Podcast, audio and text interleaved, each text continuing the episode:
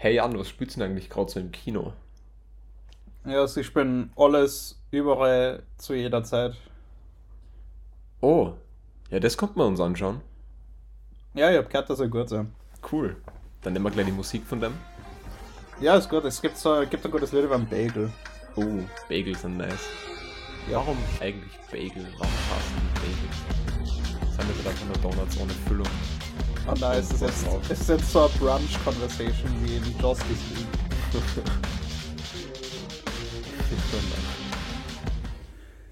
ähm, ja, hallo.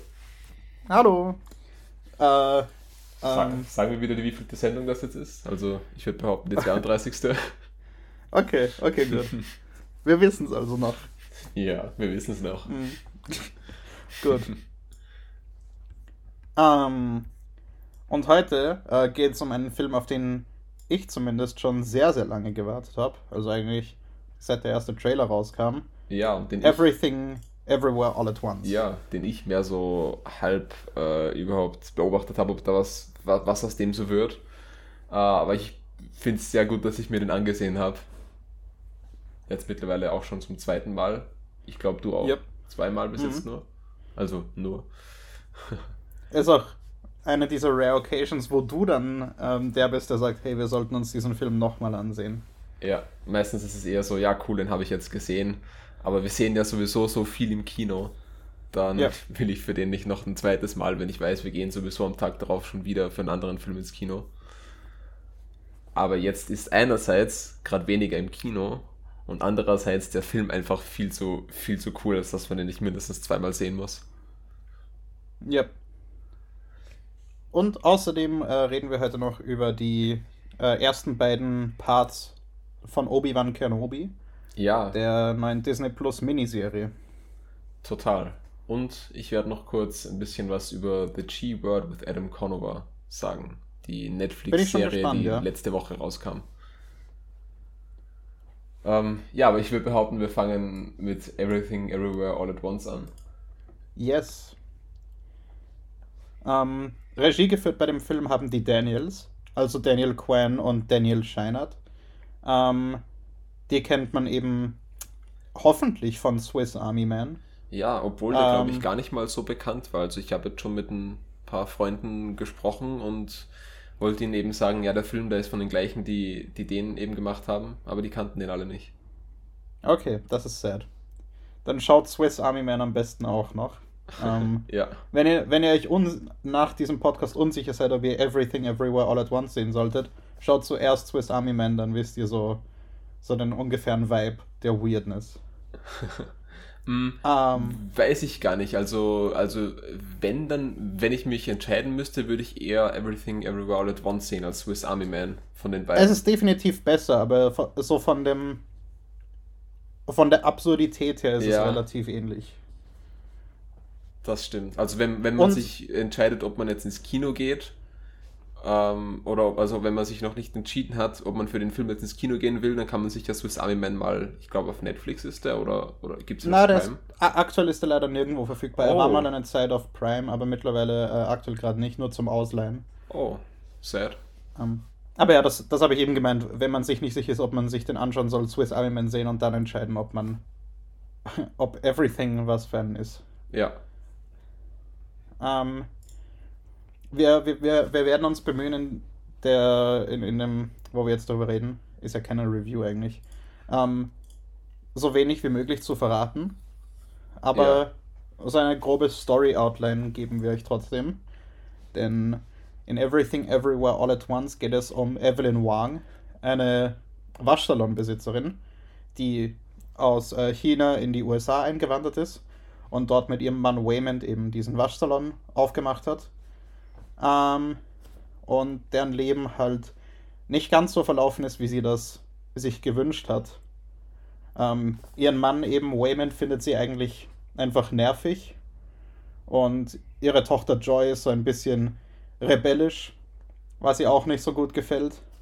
Ähm, und dann gibt es auch noch eine Steuerprüfung beim Finanzamt, die ansteht, während parallel noch eine chinesische Neujahrsfeier ansteht. parallel ist ein Und- gutes Stichwort. Es kommt, es kommt halt alles, alles zusammen. Und dann eben bei diesem Termin beim Finanzamt taucht plötzlich eine alternative Version von Waymond, ihrem Ehemann, auf, aus einem anderen Universum und erklärt, dass Evelyn lernen muss, ähm, auf die Fähigkeiten ihrer Variants zuzugreifen, um eine Bedrohung für das ganze Multiversum zu stoppen. Ja, das ist, glaube ich, das ist, glaube ich, perfekt erklärt. Also recht viel mehr sollte man da auch gar nicht sagen. Recht viel mehr kann man, glaube ich, auch gar nicht sagen, ohne den ganzen Film äh, zu rezitieren. Weil, weil, weil irgendwie so viel passiert und man, man kann die Dinge nicht in eine kurze Story, in eine kurze Erzählung packen irgendwie, weil, weil, weil man sie nicht irgendwie logisch schlussfolgern könnte aus irgendwelchen Dingen. Nicht ohne den ja. Film zu kennen. Also wir könnten euch einfach, wir könnten einfach random Dinge sagen, die in einem Film passieren und das würde euch gar nichts bringen. Und ihr würdet das sowieso wieder vergessen haben, wenn ihr dann den Film schaut. Weil einfach in der Zwischenzeit so viel anderes passieren wird. ähm, es ist. Der, der, der, Film hört sich jetzt, äh, wenn man so eben Multiversum hört und so, dann ist der offensichtliche Vergleich natürlich Doctor Strange in the Multiverse of Madness, der ja auch erst vor kurzem angelaufen ist.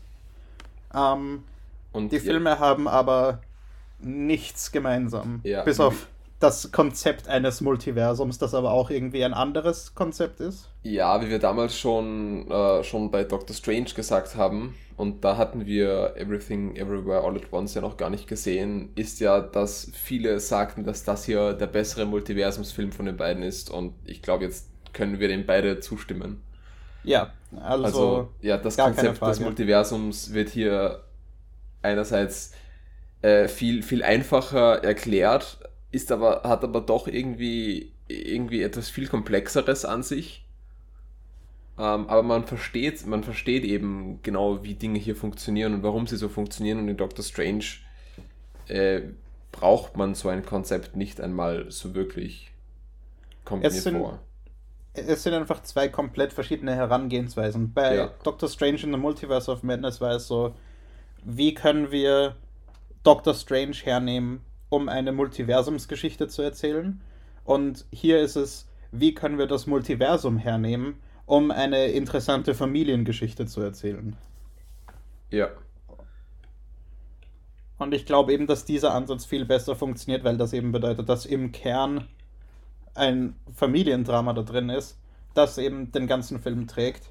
Das jetzt nichts Hochkomplexes ist, das, äh, also die Geschichte von Evelyn an sich und ihre Charakterentwicklung, aber eben der rote Faden, der nachvollziehbar ist und durch uns durch diese ganze Multiverse-Craziness durchzieht. Ja, braucht man, man braucht auch eher eine einfache Story hier quasi im, Mittel, ja. im, im, äh, im Mittelpunkt, um dann dieses ganze crazy Multiversum rundum noch irgendwie, irgendwie dazu packen zu können. Ja, und es ist eben so, dass das Multiversum eben diese Charakterentwicklung ergänzt und nicht einfach nur als Gimmick da ist. Ja. Sondern alles hat wirklich einen Sinn. So crazy das auch ist, was, was da drin ist. Und das macht, das passiert in dem Multiversum hier ja auch super gut, indem, indem es eben auch damit erklärt wird, dass quasi jede, jede Handlung, die man macht, ein neues Universum äh, quasi erzeugt. Und ja. man hier in dem Film dann auch eben super mit den verschiedenen Arten, wie Dinge hätten ablaufen können, äh, arbeitet. Es ist ähm, sorry. genial. Ja. It's genius. Äh, äh das, das, ist ja auch von A24, einem Studio, mhm. die ja nie so wirklich, äh, wirklich High-Budget-Filme machen, oder? Also die mhm. haben, die sind, die sind immer eben auch so wie der Film ungefähr im Bereich von 25 Millionen. Ja, also eben zuletzt kam ja auch erst äh, vor zwei Wochen oder so X heraus. Ja. Der Slasher-Film, auch von A24. Ähm, den ersten A24-Film, den wir gesehen haben, war The Lighthouse. Mhm. Das war auch von denen. Also die suchen sich eben immer so Indie-Regisseure, die manchmal eben, manchmal eben etwas mehr Mainstream, manchmal mehr arthausig ähm, unterwegs sind. Ja, das ähm, funktioniert ich, anscheinend wirklich gut. Ja, was ich auch gerade sehe, also der Film hat ja nur 25 Millionen Dollar Budget gehabt. Nur als Ja. Thema unter Anführungszeichen. Im Vergleich mit anderen Filmen ist das eher wenig. Äh, absolut gesehen würde ich behaupten, das ist ziemlich viel Geld. Aber eben immer im Ja, Vergleich mit natürlich. anderen. Äh, und hat mittlerweile auch schon 63 Millionen Dollar wieder eingespielt. 63 mittlerweile, oha. Also weltweit, ja. Not bad. Ja, ähm, Und- Anfang letzter Woche waren es noch äh, 57 Millionen. Oh, und er ist bei uns Also- ja auch noch gar nicht in allen Kinos angelaufen, glaube ich. Ähm, Oder ist der, Ja, ist der Megaplex, Cineplex und so weiter, wird er da schon gespielt? ähm, Im Megaplex wird er schon gespielt, im Cineplex wird er bei uns nicht gespielt, aber in anderen Bundesländern schon. Oh, okay. Was irgendwie total weird und sad ist. Weil das Megaplex hat alle, OV, also hat keine OV-Vorstellungen von dem Film eingetragen, Mhm. obwohl ähm, bei der Description vom Film bei ihnen eigentlich dabei steht, dass sie ihn in OV zeigen. Tun sie Oh. aber gar nie. Und die einzige Vorstellung, die jetzt noch eingetragen ist im Megaplex, ist heute um 10. Und sonst, sonst gibt es da nichts mehr. Okay. Bisher. Also das, das verstehe ich teilweise gar nicht, wie sie dann eben einerseits, wie wir uns schon mal beschwert haben, The Lost City im Dolby Atmos äh, Saal spielen und den Film hier gar nicht mal überhaupt so wirklich anlaufen lassen, Ja, anscheinend. Ich, ich kann ein paar Entscheidungen hier einfach nicht nachvollziehen. Ja, es ist, es ist zumindest eben noch das Movimento und City Kino da, die äh, den Film fast täglich spielen. Ja, Und das ist irgendwie so, ja, die einzige, die einzige Anlaufstelle, wo man den Film sehen kann. ja, irgendwo auch cool, weil die dann vielleicht dadurch ein bisschen mehr äh, Zuschauerschaft bekommen. Ja, Das finde ich Aber bei eben- so unabhängigen Kinos sowieso immer cooler. bei, bei diesem Film äh, hätte ich auch hätte, hätte es auch voll cool gefunden, wenn mehr Synchron-Varianten, Vorstellungen äh, gezeigt werden würden. Also mehr deutsch synchronisierte Vorstellungen. Mhm. Was ja das Megaplex hatte, aber offenbar nicht mehr so wirklich. Aber ja. Der Film hat eh schon einen recht guten Erfolg. Einen sehr guten Erfolg sogar eigentlich. Ja, ich glaube, also Marketing ist mir bei dem Film jetzt auch nicht so viel vorgekommen. Normalerweise wird man da ja immer quasi nochmal, äh, nochmal, war, es das Doppelte vom Budget oder nur nochmal das Budget rechnen? Nochmal das Budget, ja. Ja, also auch damit ist er jetzt schon 13 Millionen im Plus, wenn man da jetzt ganz grob rechnet. Und bei dem Film war es bestimmt nicht das Doppelte, würde ich, würde ich vermuten. Weil ähm, eben wir- wir, haben, glaube ich, nie den Trailer dafür im Kino gesehen. Ja, den habe ich, den hast du mal, äh, mal, mal geschickt und den habe ich mir dann Ja. angesehen. Also der war auf YouTube und ja, ich Mhm. glaube, das war das einzige Mal, dass ich den so richtig gesehen Und, habe. und es gab, glaube ich, auch nur wirklich diesen einen Trailer. Ich glaube, es gab sonst gar nicht viel anderes. Ähm, für X zum Beispiel haben wir den Trailer mehrmals im Kino gesehen sogar. True.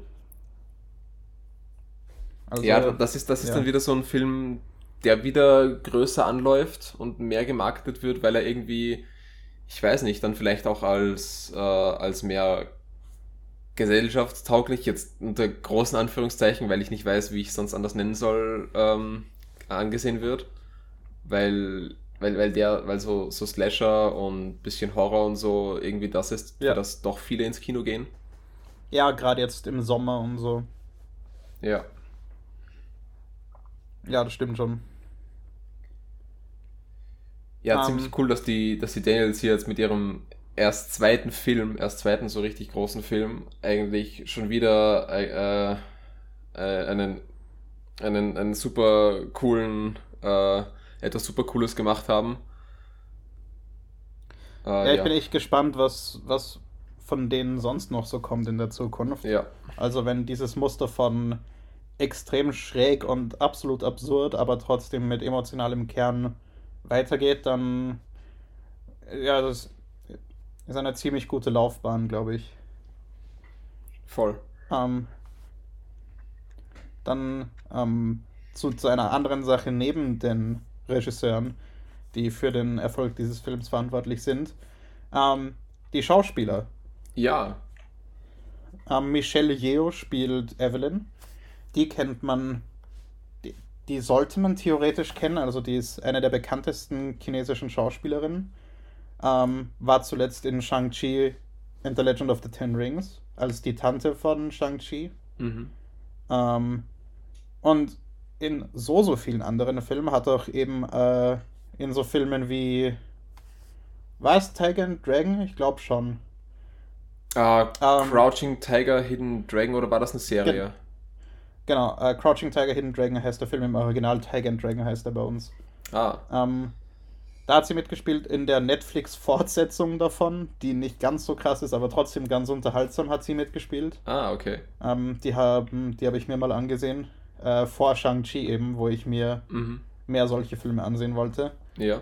Ähm, und ich finde, Michelle Yeoh ist da eben perfektes Casting, weil die eben äh, kampfmäßig echt gut drauf ist und das ziemlich gut kann und das hier auch zeigen darf. Ja. Und irgendwie so die richtige Mischung aus irgendwie unsympathisch, aber trotzdem voll sympathisch ist.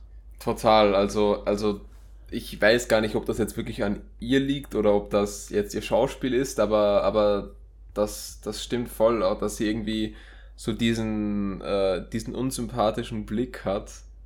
Aber, aber man mag sie doch, wenn man sie dann oder den Charakter dann kennenlernt.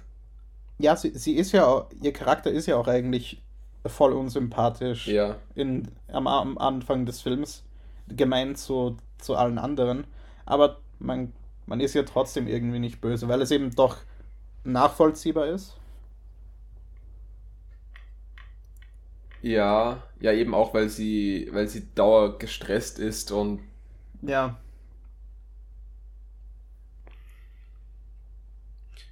Ja, aber sie, sie spielt ihre Rolle hier wirklich, äh, wirklich super. Man, eben, man, man mag sie am Anfang nicht, lernt sie aber immer weiter kennen und eben auch durch die Art, wie sie spielt, äh, beginnt man dann auch den Charakter zu mögen. Ja, und ich, äh, ich finde ihre Stimme einfach irgendwie voll cool. Also ich, ich höre sie einfach extrem gern. Mhm. Ähm, etwas, das mir, also keine Ahnung, warum ihre Stimme so markant ist für mich, aber I don't know. Ähm, äh, Stephanie Sue spielt Joy, die Tochter von Evelyn und Waymond. Ähm, die, die hat irgendwie eine, eine, eine interessante Rolle auch in dem Film. Ja. Ähm, weil, weil sie eben, glaube ich, der Charakter ist, von dem wir mit Evelyn gemeinsam am meisten Variants sehen. Und die meisten mehr, mehr weirde Variants, die weiter weg von der, von der echten Joy sind. Quasi. Also bei, bei Evelyn experiencen wir ja alles durch Evelyn. Die anderen Variants, deswegen sind die noch irgendwie ko kohärent mit ihrem Basischarakter, wie wir ihn am Anfang kennenlernen. Ja, die sind Aber alle, bei- die, die sind alle nicht so weit weg, quasi. Und bei, bei, bei Joy ist es dann halt komplett abstrus teilweise. Und das ist, das ist, glaube ich, gar nicht so einfach, das wirklich ernsthaft zu spielen. Und die hat auch in noch gar nicht so viel mitgespielt eigentlich. Oha, sie hat in Shang-Chi mitgespielt, actually. Äh, oh ja, ja, ich, ich, ich sehe es auch gerade. Den, Aber äh, nur als äh, Nebencharakter anscheinend. Ja, ja, ich glaube, das waren die, mit denen sie am Schluss essen waren, oder? Das kann, das kann sehr gut sein, ja. Ähm, einer, also der, der offensichtliche äh, Fan-Favorite-Character in dem Film ist wahrscheinlich Waymond, ähm, weil er einfach so, so extrem liebenswert ist.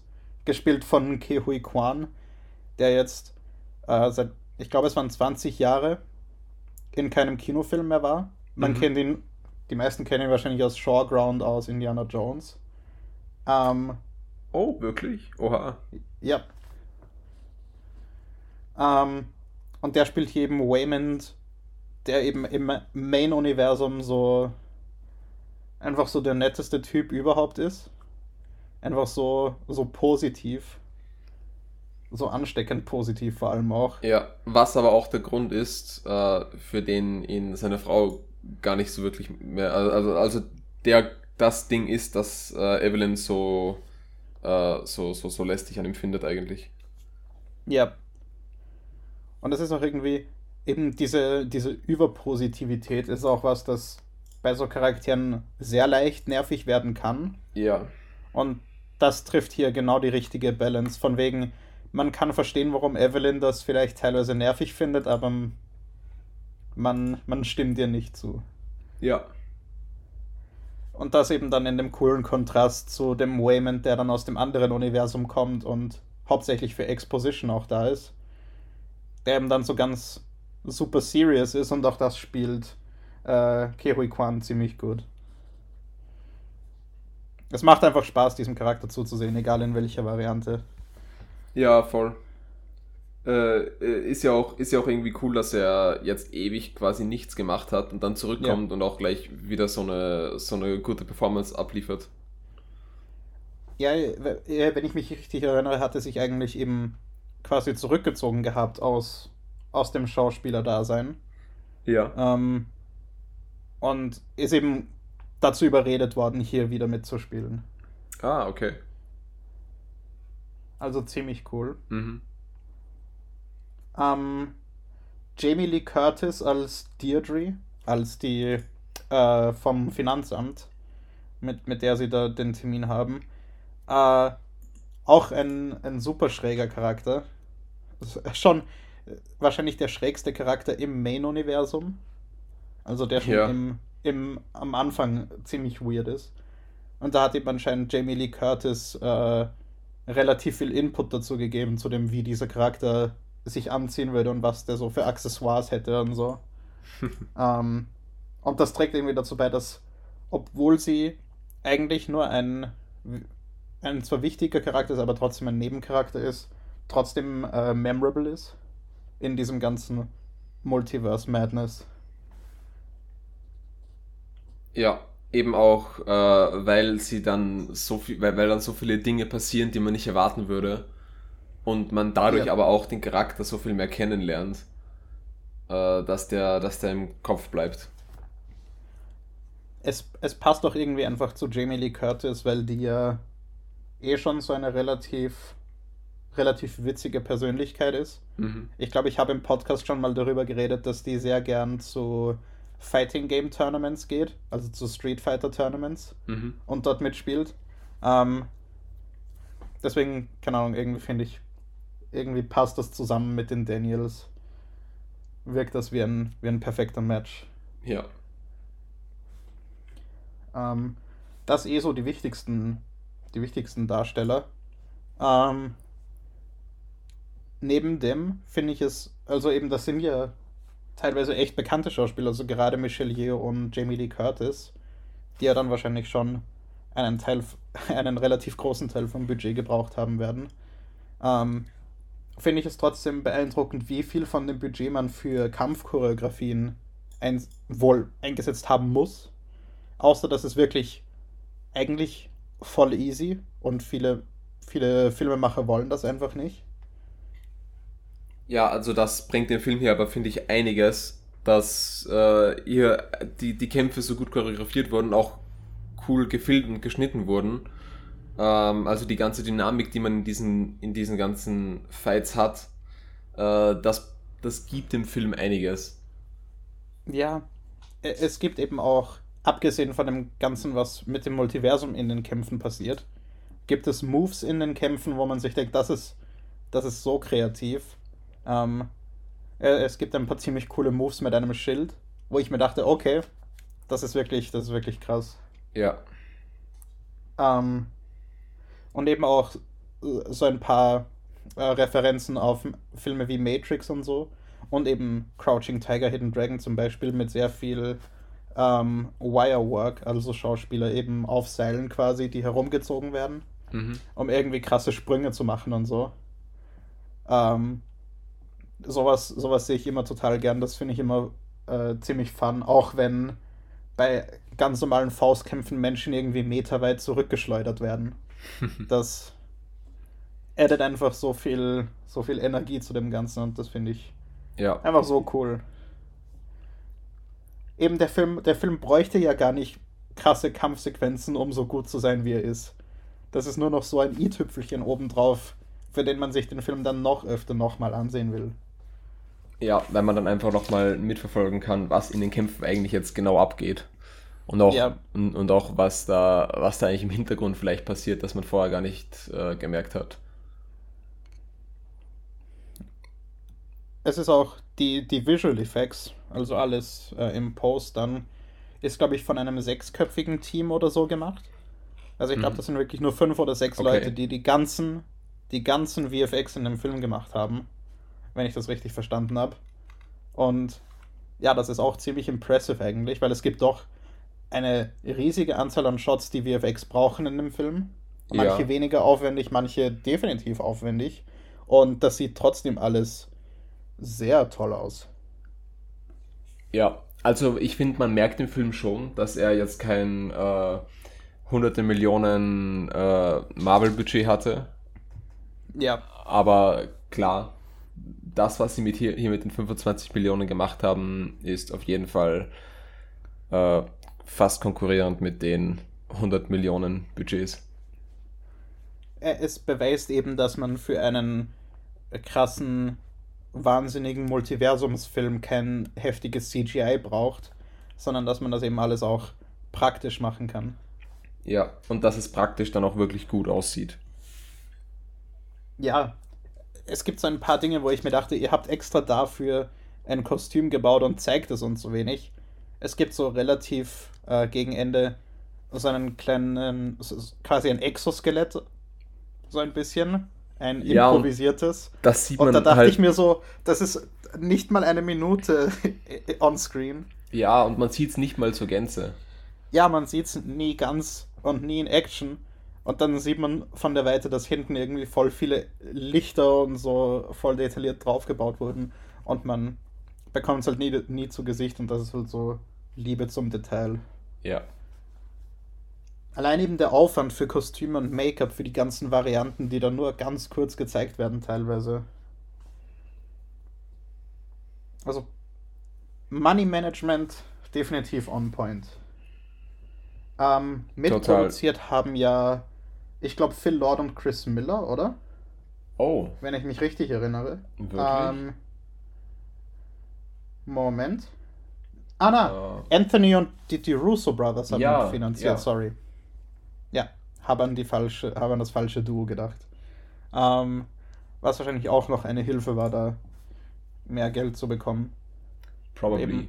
Aber wenn man. Am Ende war es trotzdem nicht viel wenn man das dann vergleicht, dass mit 25 Millionen Dollar hier schon so ein Film gemacht werden kann, wo geht dann das ganze Geld bei, bei den Marvel-Produktionen hin? Ja, das meiste eben trotzdem für Visual Effects, weil eben CGI doch teuer ist. Ja. Und irgendwie, irgendwie wirkt es so, als wären wir mittlerweile so weit, dass CGI teurer ist, als es praktisch zu machen, was es ja irgendwie in den frühen 2010er Jahren dann nicht war. Wo ja irgendwie immer die Rechtfertigung war, ja, CGI ist halt günstiger, deswegen machen wir es so, statt das jetzt mit praktischen Effekten zu machen. Mhm. Aber offensichtlich ja nicht. Ja. Ist halt wahrscheinlich aufwendiger, das zu planen, aber nicht unbedingt teurer. Vermutlich, ja. Eventuell, weil es hier, ich glaube, der Film, wie lange hatten die an dem schon gearbeitet? Seit 2016, glaube ich. Haben Wahrscheinlich, sie, ja, weil 2000, Screenplay äh, und so ja, 2016 kam Swiss Army Man raus und wenn man davon ausgeht, dass sie seit dann an einem anderen Film gearbeitet haben. Ja. Bei Marvel-Produktionen, bei Doctor Strange zum Beispiel, der muss ja in noch relativ kurzer Zeit dann auch gleich wieder, gleich wieder rauskommen, um die, ja. ganzen, die ganzen Timelines hier äh, passend zu halten. Ja, stimmt, das kommt ja dann noch dazu, dass der Film ja äh, teilweise auch während äh, Covid gedreht wurde und das auch noch zu Schwierigkeiten geführt hat zusätzlich. Ja. Wo zum Beispiel ähm, eine Dialogszene zwischen Evelyn und Waymond in ihrem äh, Wagen ähm, so gedreht wurde, dass die Szene mit Waymond tatsächlich in dem Auto gedreht wurde, mit einem Double für Evelyn. Und dann Michelle Yeoh ihren Part vor einem Greenscreen gefilmt hat mhm. mit einem anderen Double für Waymond. Oh. Und das merkt man zum Beispiel gar nicht. Also man, man kann es erkennen, wenn man wirklich genau darauf schaut. Also ich habe beim zweiten Mal schon eben dann darauf geachtet und mir gedacht, ja, okay, wenn man es weiß, dann kann man das vielleicht erkennen, aber eben, man okay. merkt es eigentlich nicht. Ja, das wäre mir gar nicht aufgefallen. Das sind so Dinge wie in, äh, in Moonlight, wo man weiß, der, der kann jetzt nicht sich selbst gegenüberstehen, also muss das ein Double sein und dann ja. Kennt man das ein oder andere Detail raus, aber auch nur, weil man komplett drauf achtet und weiß, dass es da was geben muss. Aber da hat eben bei, die, bei diesem Dreh die Pandemie dann auch viel erschwert und trotzdem, trotzdem ist das, was daraus geworden ist, ist wirklich beeindruckend. Ja. Also, das ist, das ist so ein Film, der, der einen zwar zum Wein bringt, aber trotzdem, trotzdem ein Film ist, den man gern einfach so immer wieder mal anschauen kann. Also ich glaube, wenn der, sobald der für Home Release draußen ist, ist das so ein Film, den ich immer wieder mal einfach, wenn ich Bock habe, anschaue. So wie ja. Scott Pilgrim ein bisschen. Beim ersten Schauen von dem, von dem Film, äh, also wie, wie, wie wir im Kino waren, da war ja auch die Stimmung im Saal recht gut. Also da haben ja. einige sehr gelacht, noch beim zweiten Mal schauen wieder. Und das ist mhm. einer, einer der wenigen Filme mittlerweile, oder seit langem eigentlich, äh, bei dem ich im Kino wieder so wirklich lachen musste. Ja, also es. Er war, war wirklich, wirklich hilarious. Es hat so, so Deadpool 2 Levels an, an, an Lach. Die ganzen komplett unerwarteten Jokes und äh, dann auch die Ernsthaftigkeit, mit der manche Dinge hier gefilmt werden. Ja.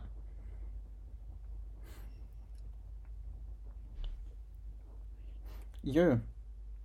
Ähm. Wir haben jetzt eh ganz schön viel zum drüber reden gefunden, ohne da was vorwegzunehmen. Ähm, ich hoffe, ihr habt dabei rausgehört, dass, dass wir euch dringend raten, diesen Film zu, zu schauen. Ja, vor allem jetzt, wo gerade sowieso weniger im Kino läuft. Ja. Schaut den Film. Er ist definitiv besser im Kino. Ähm, ja. Dann weiter zu Kenobi. Yes. Äh, ja, Kenobi Part 1 und 2 sind äh, für uns gestern, für euch frühestens vor drei Tagen, also am Freitag, den 27.05. auf Disney Plus erschienen.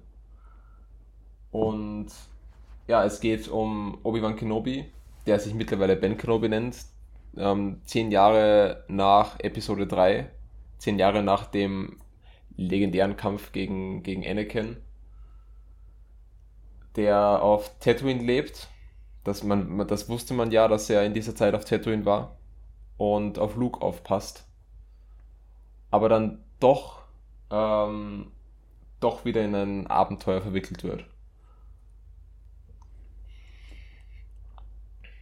Ähm, jetzt will ich darüber eigentlich auch wenig sagen, weil das gerade erst rauskam. Ja, außerdem habe ich irgendwie gar nicht so wirklich Bock, da über die Story zu reden. Das ist mir, das ist irgendwie aktuell noch nicht interessant genug, als dass ich da jetzt einen riesigen Breakdown von dem, was so passiert, geben würde. Wenn ich es einreihen müsste, würde ich es ähm, würde ich vermutlich weit über Boba Fett einreihen. Weil ich, ich, ich tatsächlich eher gleich auf. Okay. Also ich hab's. Ich habe mit, mit anderen Leuten schon über die Serie ein bisschen, bisschen geschrieben und ja da ist, da ist eben auch der Konsensus daraus gekommen, ja, ist recht vergleichbar mit Boba Fett. Also ich finde den Charakter und, und was so passiert um einiges interessanter als in Boba Fett. Ich finde auch, dass das bisschen Worldbuilding, das wir hier bekommen, ähm, im Vergleich zu dem, das, was wir in Boba Fett bekamen, irgendwie interessanter. Aber ich bin mir so im Allgemeinen auch noch nicht ganz sicher. Wie viele, wie viel, viele Folgen wird es da geben? Sechs, oder? Sechs Folgen, ja. Ähm, ja, ich finde eben, ursprünglich sollte es ja einen Obi-Wan Kenobi-Film geben, mhm. der, der ja so ein, eine Star Wars-Story sein sollte, wie eben Rogue One und Solo. Nachdem Solo aber gefloppt ist, sind ja diese ganzen Filme gecancelt worden.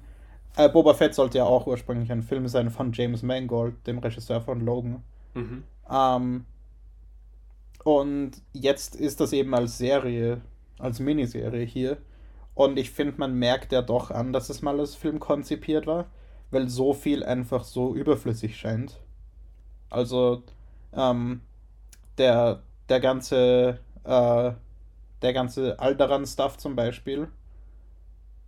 Also, ohne jetzt zu viel zu verraten, wird, wird quasi von der Story nach einem Grund gesucht, Obi-Wan von Tatooine wegzubringen und ihn halt irgendwann das hinzubringen, damit man eine Abenteuergeschichte erzählen kann. Und ich finde, man hätte da viel leichter, viel schnellere Wege finden können.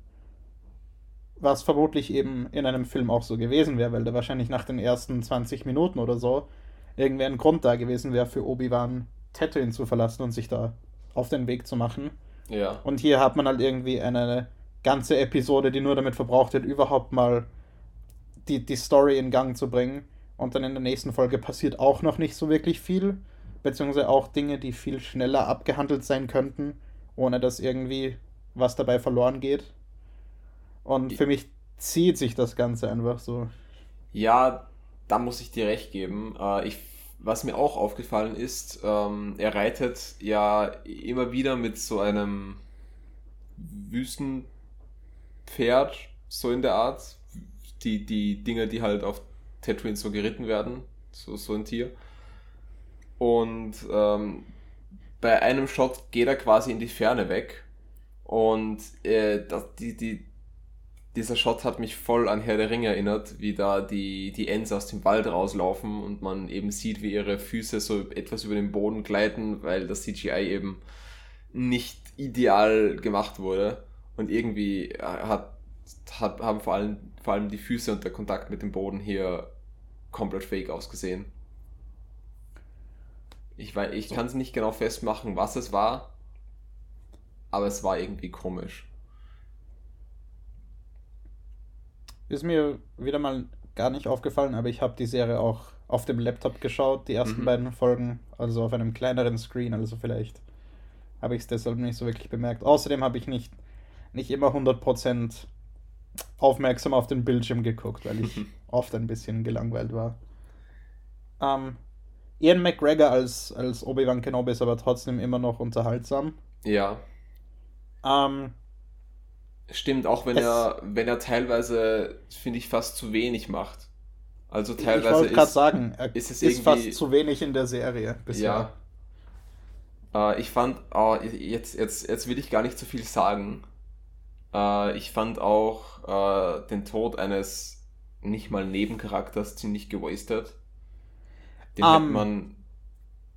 Den fand ich vor allem, also wenn du, wenn du den meinst, den ich jetzt meine, also von einem, von einem, von einem Bösewicht, I assume. Oh, oh nein, nein, das habe ich gar nicht gemeint, aber ja, ja, oh. auch, auch, stimmt, äh, jetzt, wo du es ansprichst. Da um, hätte man, glaube ich, auch mehr draus machen können. Dieser Tod hat mich nämlich verwirrt, weil ich nämlich ähm, die ganze Sache noch nicht zeitlich einordnen konnte und ich mir nicht sicher bin, ob das nicht eigentlich die Continuity von Rebels ein bisschen durcheinander bringt? Ähm, ich habe da, ich hatte da, da habe ich auch nachgesehen, ich habe da irgendwo eine offizielle Timeline herumliegen,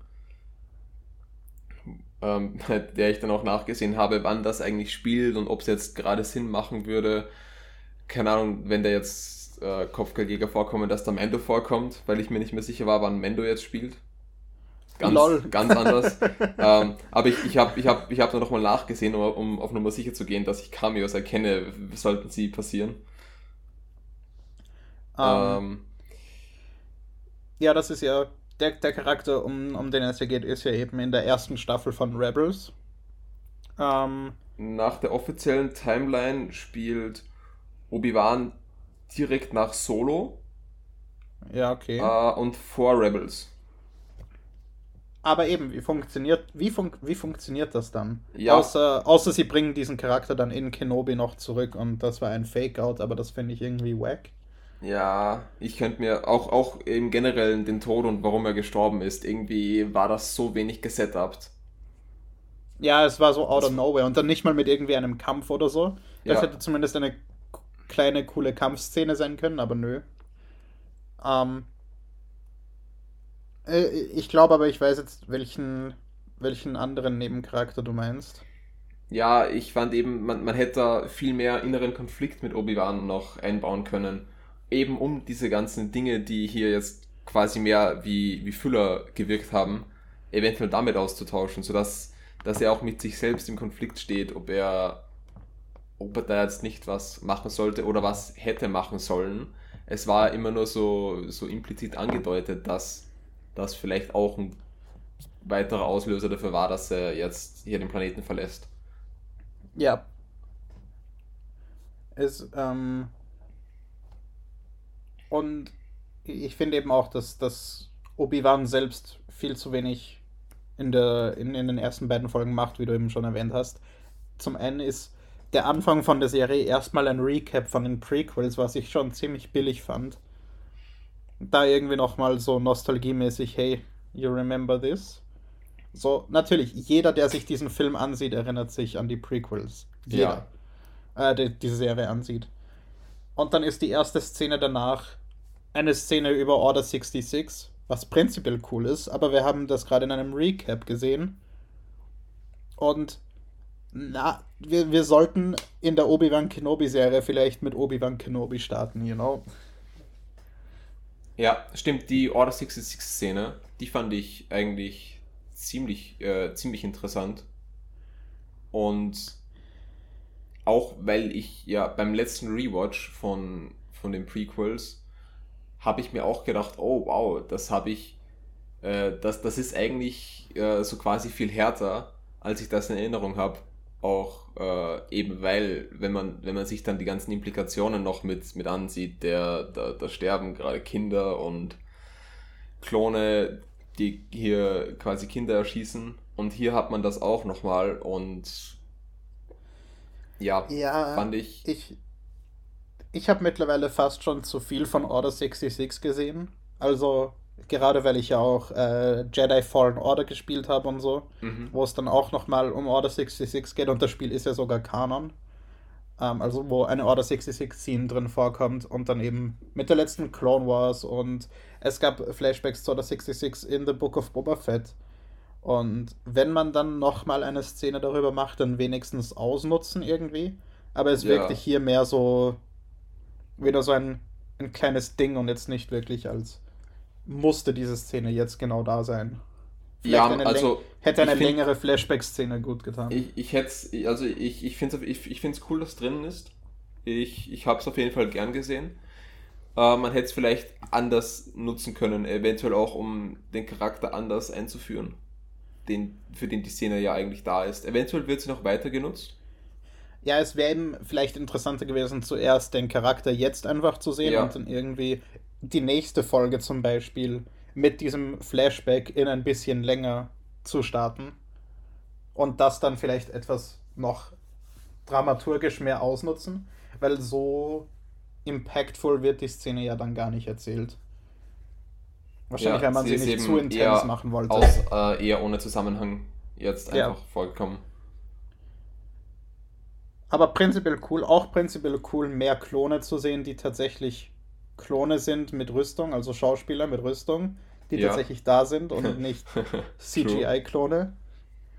Was ich auch ziemlich spannend, äh, ziemlich interessant fand, war dann der, der, man, man hat noch mal kurz einen Klon gesehen und wow, ich will schon wieder nicht zu viel, nicht zu viel verraten.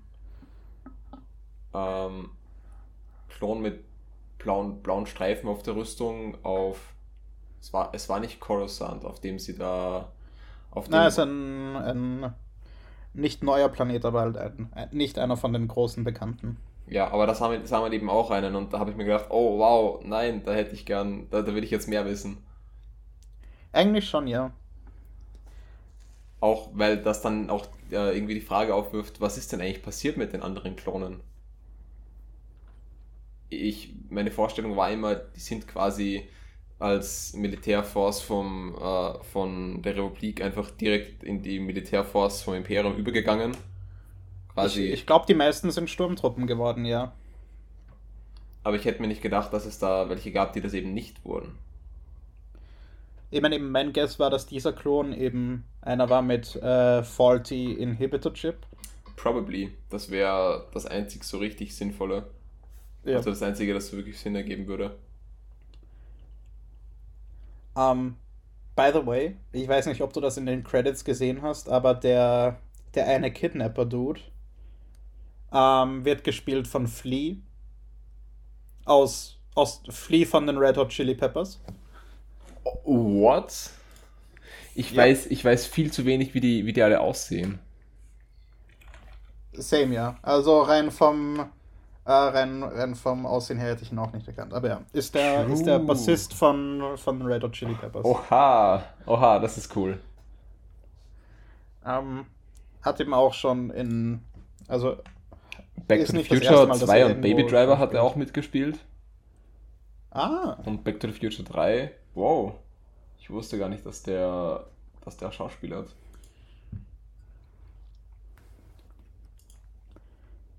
Ähm, cool. Um, ich, ich, mag die paar Momente, wo, wo Obi-Wan so ein bisschen diesen Clone Wars mäßigen mäßige Sassiness hat, also wo er eben so ein bisschen sarkastisch ist und so.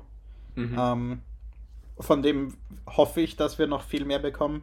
Eben zum einen ist halt Obi-Wan in der Serie ein bisschen verbitterter, aber trotzdem mehr davon, please. Ich hoffe, wirklich, dass es keine Hello There Reference gibt oder irgendwas dergleichen. Oh no, das, um, könnt, das könnte ich mir aber vorstellen, dass ja, sowas eben, kommen ich, könnte. Ich rechne schon damit, aber es ist halt, ach, bitte macht's einfach nicht. ähm, ja, so viel mehr wüsste ich jetzt gar nicht mehr darüber zu sagen. Ich hoffe, dass sie, ähm, dass sie alles, was mit Darth Vader so passieren könnte, irgendwie im, im Rahmen halten. Weil es ja in, in Episode 4 ist es ja doch irgendwie so die erste Konfrontation zwischen den beiden, entweder überhaupt oder seit langem. Und da jetzt dann zwischen Episode 3 und 4 in dieser Serie eine Konfrontation von den beiden einzubauen, ich weiß nicht, wie, wie toll ich das finde. Ja. Also, äh, ich, ich, ich würde es irgendwie gern sehen, aber andererseits passt es irgendwie nicht. Ich würd, äh, wie weit ist Episode 4 von, von dem Zeitpunkt jetzt noch entfernt? Ähm, Schon nochmal eine... an die 10 Jahre, oder?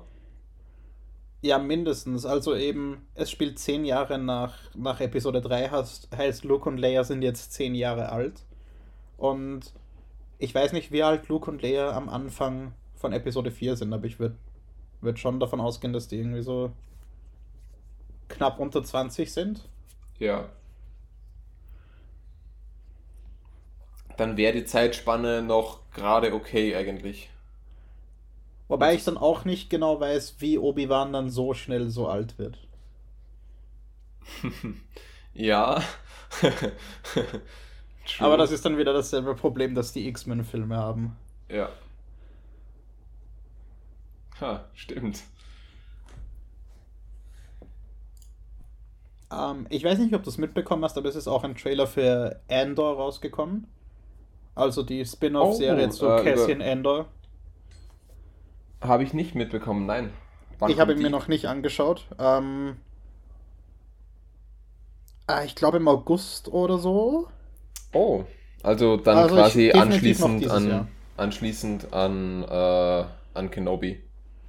Ja, also das ist eben das nächste, was dann kommt. Und dann äh, Februar 2023 kommt Mando Staffel 3.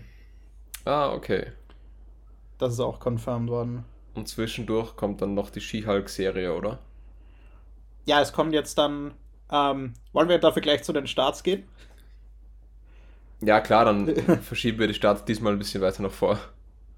Ja, recht, über recht viel mehr haben wir. Achso, ja, stimmt, danach reden wir dann noch über Stuff, aber dann machen wir jetzt noch die Starts ja. dazwischen. Weil Sind am, eh nicht so viel. Am 8. Juni startet nämlich Mrs. Marvel, die erste mhm. Folge. Ähm, die ist eben, die läuft eben dann parallel zu Obi-Wan Kenobi tatsächlich. Oh, wow.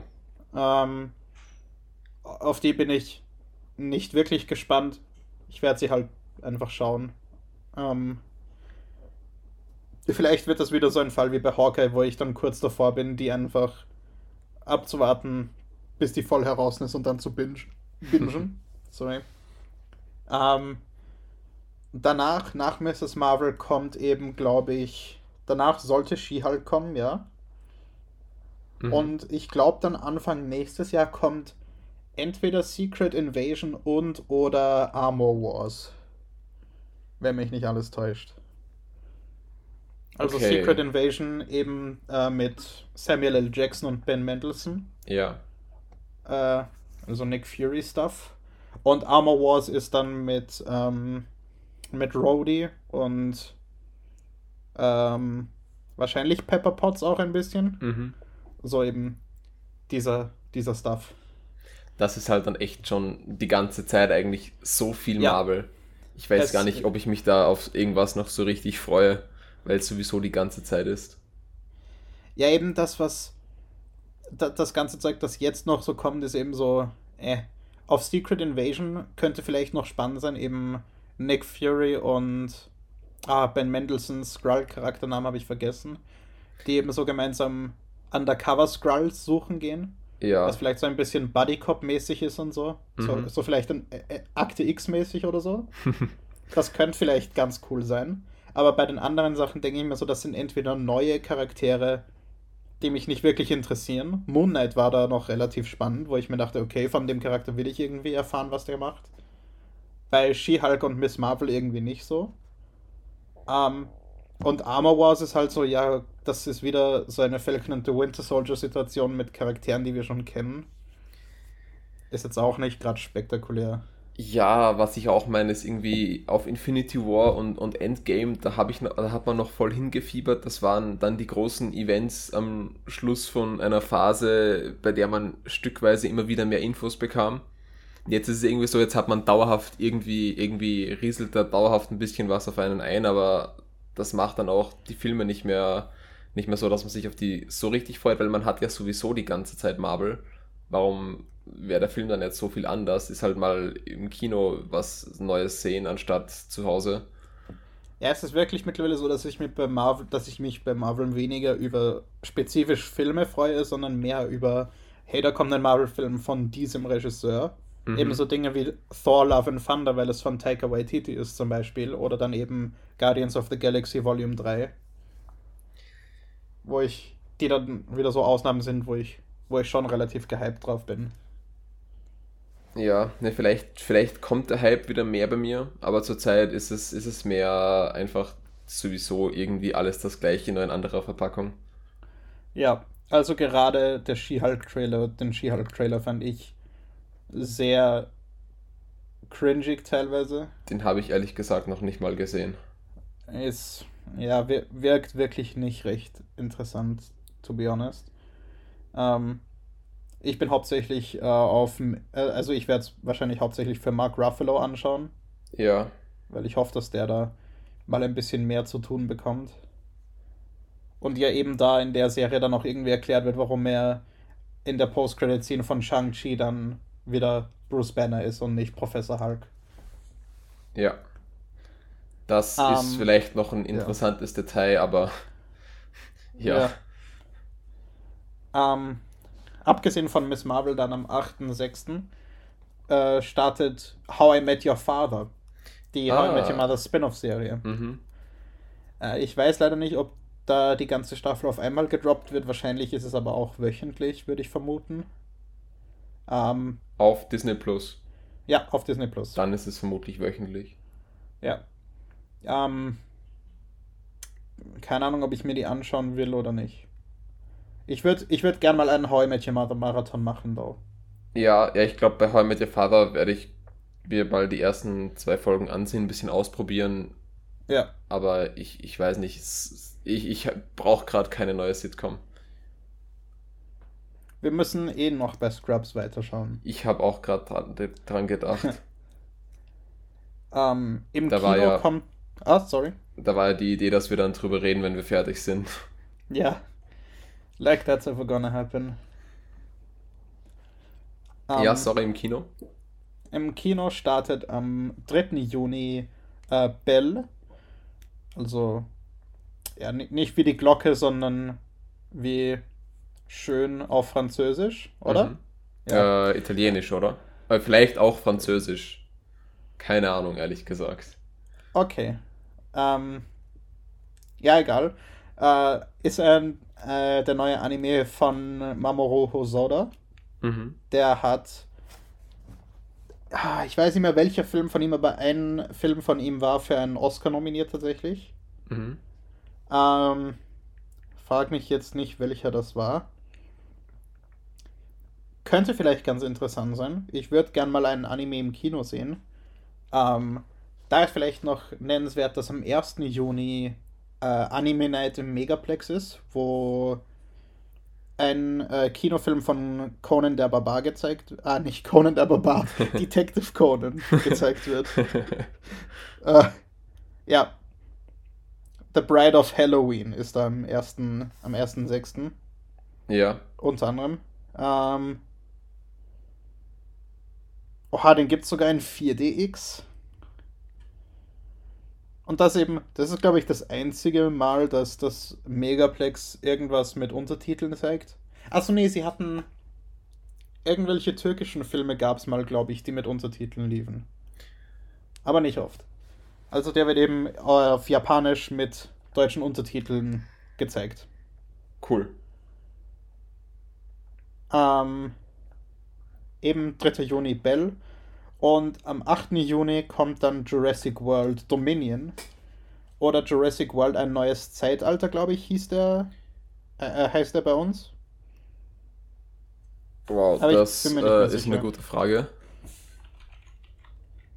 Ah ja, ein neues Zeitalter. So heißt er bei uns. Ja, keine Ahnung.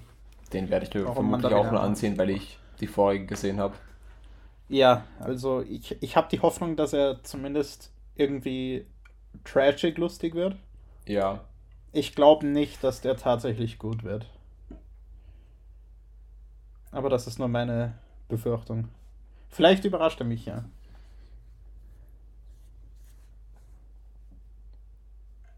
Was gibt's denn so auf Netflix und Prime?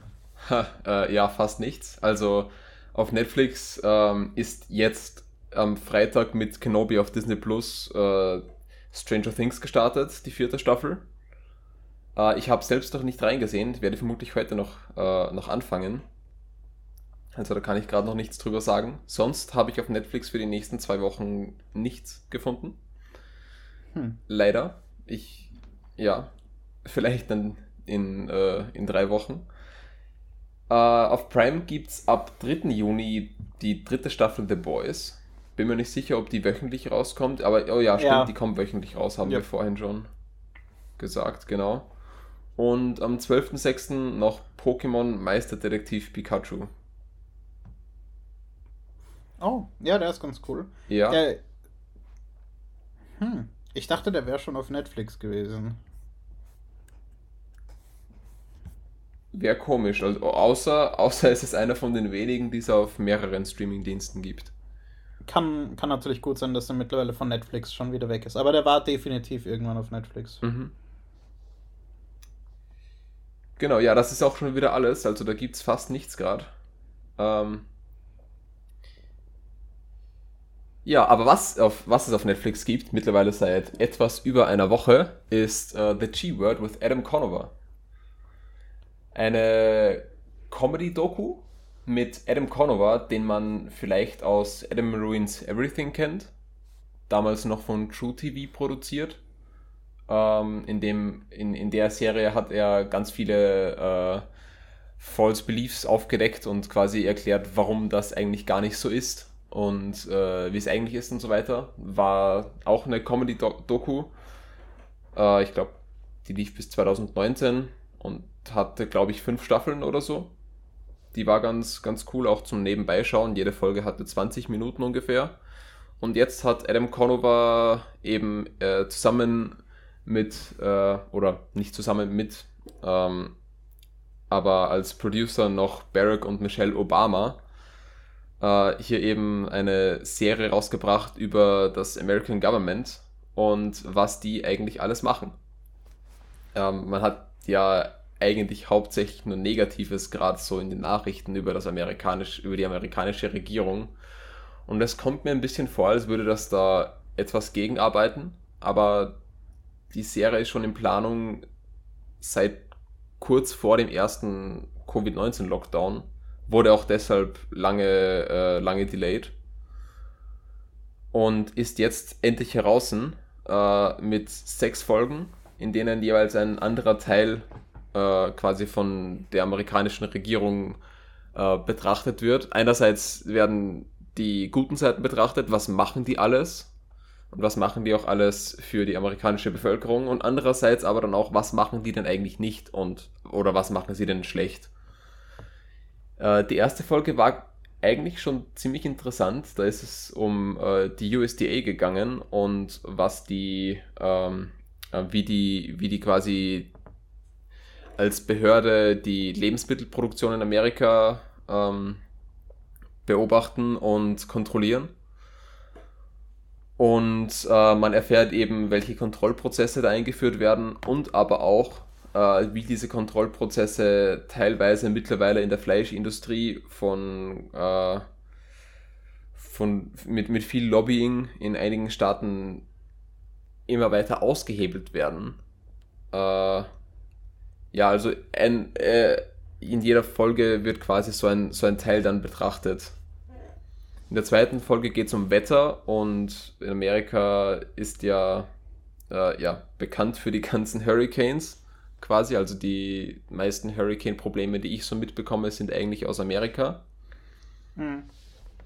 Und da geht es eben hauptsächlich darum, warum sie denn eigentlich so gut vorhersagen können, wann und wo Hurricanes kommen werden und dann auch dort die Leute evakuieren können. Aber sobald der dann mal da war, äh, eigentlich dieser, dieses Fallout-Handling grauenhaft ist und ähm, welche Behörden da eben nicht wirklich zusammenarbeiten und wo da die Probleme liegen. In der dritten Episode geht es dann um Geld, woher die amerikanische Regierung eigentlich Geld hat, warum das mit den Steuern so funktioniert und wie das Bankensystem eigentlich aufrechterhalten wird und auch im Zusammenhang mit der mit äh, Regierungsregulationen arbeitet. In der vierten Folge, äh, die heißt äh, einfach nur Zukunft, äh, geht es um amerikanische Regierungsagencies, die, ähm, die hauptsächlich äh, Technologien vorantreiben und äh, ganz viel Forschung betreiben und welche Dinge wie zum Beispiel GPS eigentlich von amerikanischen Militär, vom amerikanischen Militär und Unterorganisationen äh, eigentlich entwickelt und erfunden wurden.